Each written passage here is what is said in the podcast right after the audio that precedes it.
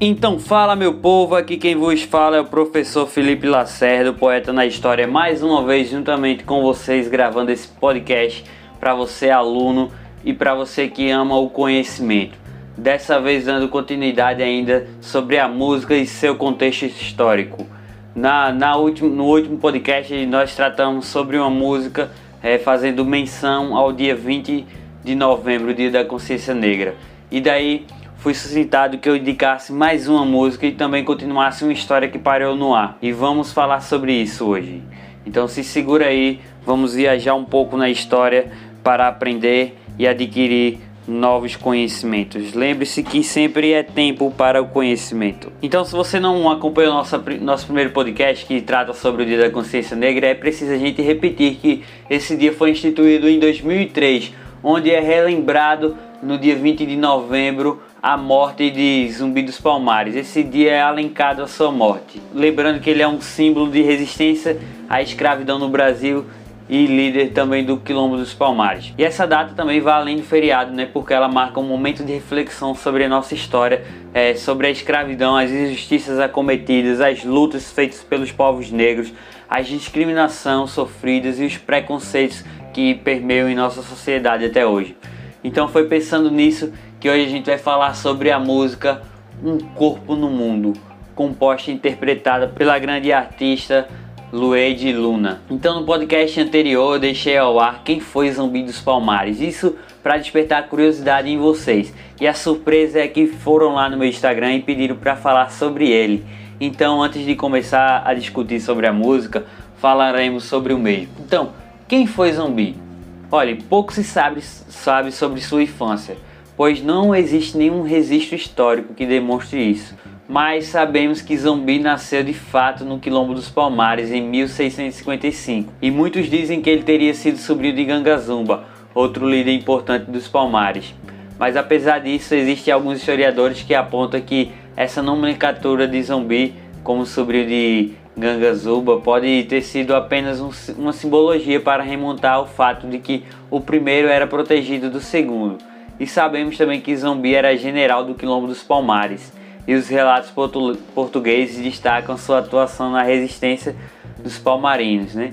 É, são esses relatos que ajudam a gente a construir a imagem de zumbi como grande líder. Sabe-se também que o nome zumbi pode derivar de Nyanzubi, termo africano que significa fantasma. Então zumbi nasce num cenário livre, onde ele já se encontrava ali no quilombo, vivendo como, como um homem livre. Outra coisa que não se sabe sobre, na sua biografia é se ele, zumbi, teve, algum teve algumas esposas e filhos. Mas apesar de existir uma carta escrita pelo rei Dom João, Dom João, me perdoe, Dom Pedro II, para zumbi sugerindo que ele tinha, mas os historiadores não sabem ao certo. Nessa carta, Dom Pedro II oferece perdão a Zumbi pelas ações por ele realizadas contra os colonos portugueses. Né? O rei oferece o perdão desde que Zumbi aceite ser seu súdito e faça por meio deste convite. Ele disse mais ou menos assim, tem na sua carta: Eu, o rei, faço saber-vos a vós, capitão Zumbi dos Palmares, que hei por bem perdoai-vos de todos os excessos que haveis praticado. Convido-vos a assistir em qualquer instância que vos convier, com a vossa mulher e vossos filhos e todos os vossos capitães, livres de qualquer cativeiro ou sujeição, sujeição, como meus fiéis súditos, sobre a minha real proteção, do que fica ciente meu governador, que vai para o governo dessa capitania, para quem cumpra a guarda. Ainda bem que Zumbi não aceitou, né? Porque se aceitasse, já sabemos qual seria o fim. Confiar em palavras de colonizador é difícil. Então é nessa atuação de Zumbi como general que está um dos grandes polêmicas de sua vida, o desentendimento que ele teve com Ganga Zumba. Em, mil, em 1678, o líder dos Palmares era Ganga Zumba, e em meio a décadas de lutas, esse recebeu uma oferta de paz das autoridades coloniais. Nessa, nessa proposta, o governador é, da capitania concedia liberdade para os nascidos em Palmares, mas todos que fossem fugidos deveriam retornar aos seus donos. Então, se o líder palmarino aceitasse a oferta, os nascidos de Palmares é, perderiam, é, poderiam vi viver sua liberdade em Caruá, como súditos da coroa portuguesa. Mas ainda bem que o zumbi estava ali para não deixar que isso acontecesse. Então Ganga Zumba teria acertado, aceitado essa oferta e também aceitando a mudar-se. Mas Zumbi, indignado, teria defendido que a liberdade fosse uma conquista para todos e não só para alguns. E assim acredita-se que Zumbi e um dos seus aliados tinha assassinado Ganga Zumba e especula-se que isso aconteceu por meio de um envenenamento. Não, não se sabe se de fato isto aconteceu, tá? Como também, assim que ele aceitasse essa carta, alguns, na verdade, alguns foram ficaram indignados porque queriam aceitar a carta e voltaram lá para sobre a guarda do rei. E na hora que chegaram lá, foram presos. Então, o zumbi de Palmares estava correto em não querer aceitar essa ordem de liberdade do rei, vamos assim dizer. Gangazuba ali, depois da morte de Gangazuba, né, seguiu-se um conflito com Gana, Zona, que era o irmão de, de Gangazumba, né? E aí Zombim de, declarou-se líder dos Palmares e conduziu a resistência palmarina nos anos seguintes, até a capitulação final do Quilombo, né? Que quando as tropas de Domingos Jorge Velho atacaram e destruíram a, a cerca real do macaco. Então, durante muito tempo acreditou-se que ele teria cometido suicídio durante esse ataque, mas foi comprovado por estudos feitos nas últimas décadas que ele fugiu. Nesse sentido, o zumbi viveu durante cerca de um ano e meio embrenhado no mato e sobrevivendo de pequenos ataques realizados por ele e seus companheiros sobreviventes. E lá por volta de 1695 ele teve seu esconderijo denunciado por um dos seus companheiros, chamado de Antônio Soares, que foi capturado e torturado. O zumbi então foi emboscado e morto, e ele teve sua mão cortada, sua cabeça foi decepada, salgada e levada para Recife, onde ficou em exposição à praça pública, como se dissesse. É isso que acontece com quem tenta contra a coroa portuguesa, deixando a destacar a força do, do governo real do estado real. Então foi isso, pessoas sobre zumbi, um grande resumo. Espero que vocês também possam procurar mais materiais dele, pois ele é um cara grande, é um grande homem na história do povo negro, também na história do Brasil. Então procurem mais saber sobre ele. E vamos falar agora finalmente sobre a música, que ela fala sobre questões de, de identidade. E ela é escrita por uma mulher que demonstra o seu espaço na música como mulher e negra ela é cantora, compositora e baiana. Laudi Luna, música intitulada essa como O Corpo no Mundo. Então, como vocês bem sabem, não sou bem cantor, nem muito cantor, nem cantor. Então vou falar para vocês em formas de poesia cada estrofe. Na primeira estrofe ela fala assim: Atravessei o mar, um sol da América do Sul me guia. Trago uma mala de mão, dentro uma oração, um adeus. Então nessa primeira estrofe ela se refere à, à travessia é, do mar que vem da África do Sul até ao Brasil. Atravessou o mar. E nela traz a, a, a mala, vem toda a saudade, vem todo adeus que, ele, que o, o africano que veio para cá escravizado não pôde dar a, aos seus parentes, aos seus amigos íntimos, aqueles que ele viviam em sociedade em seu país natural e ali também praticavam suas culturas e agora teria sido que agora teria sido deslacerado, perdão. Então, ela diz dentro uma oração, um adeus que ela não pôde dar e trouxe com ela na mala. Na segunda estrofe fala: em seu corpo um ser, um corpo só, tem cor, tem corte e uma história do meu lugar. Eu sou a minha própria embarcação, sou a minha própria sorte.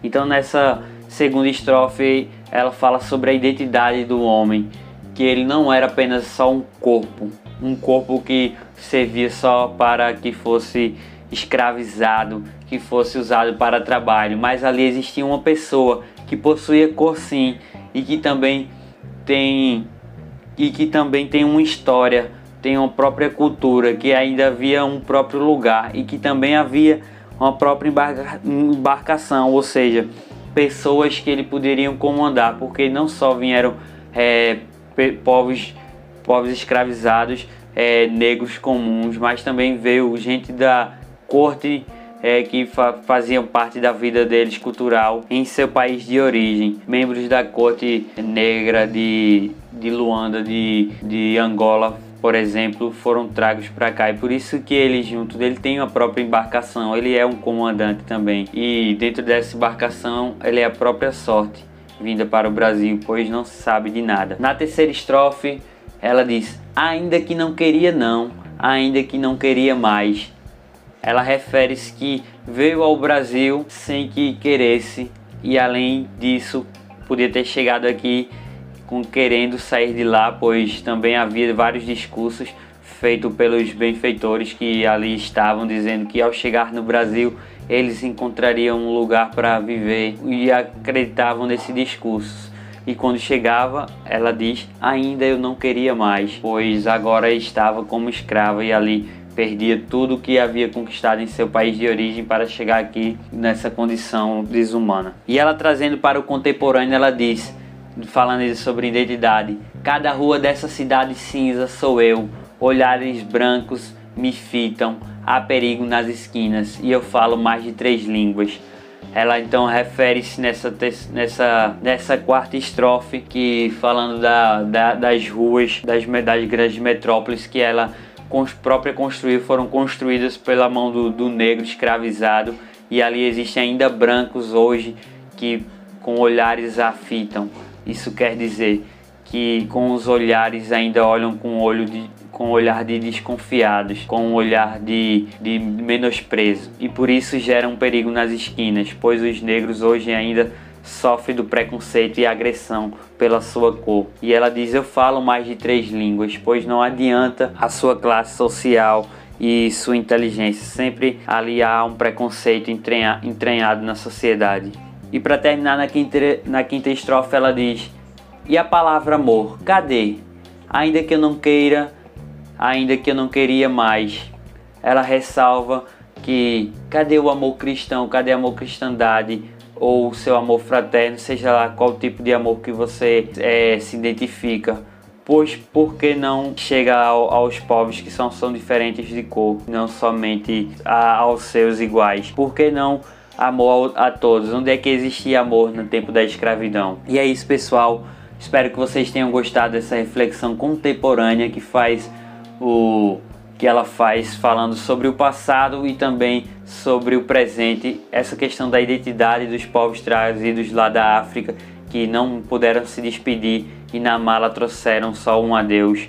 Dessas pessoas que também deixaram para lá suas famílias e que no mundo contemporâneo construíram as cidades através do trabalho e hoje não são reconhecidos, são olhados com olhares de menosprezo e de, e de menos igualdade pelo, pelo alguns brancos, pelo perigo sofrido por eles ali que estão, é, que estão expostos ao preconceito e, fala, e falar de amor, cadê o amor ao próximo realmente? E não ao próximo que está próximo a você, perto de você, mas ao próximo na questão de todos. Então espero que vocês tenham gostado. Fiquem com a música da nossa grande artista. E é isso, pessoal. Um grande abraço. Lembrando que se houver qualquer dúvida, é só entrar em contato com o nosso Instagram, é, o Poeta na História, que lá vamos tratar sobre suas dúvidas e outras questões mais. Um grande abraço.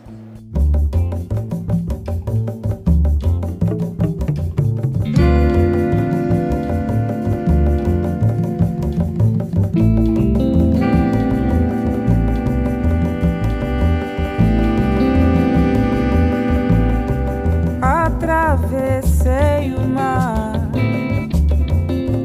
Um sol da América do Sul me guia. Trago uma maluca.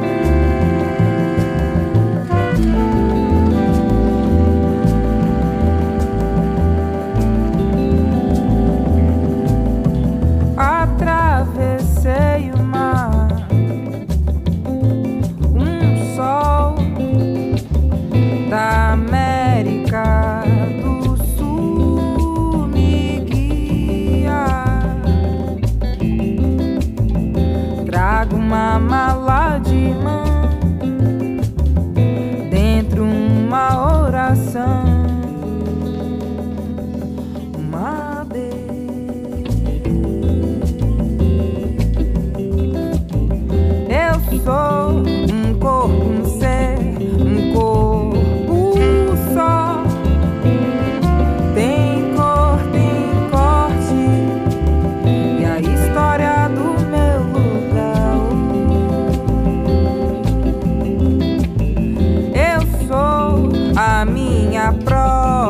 Bye.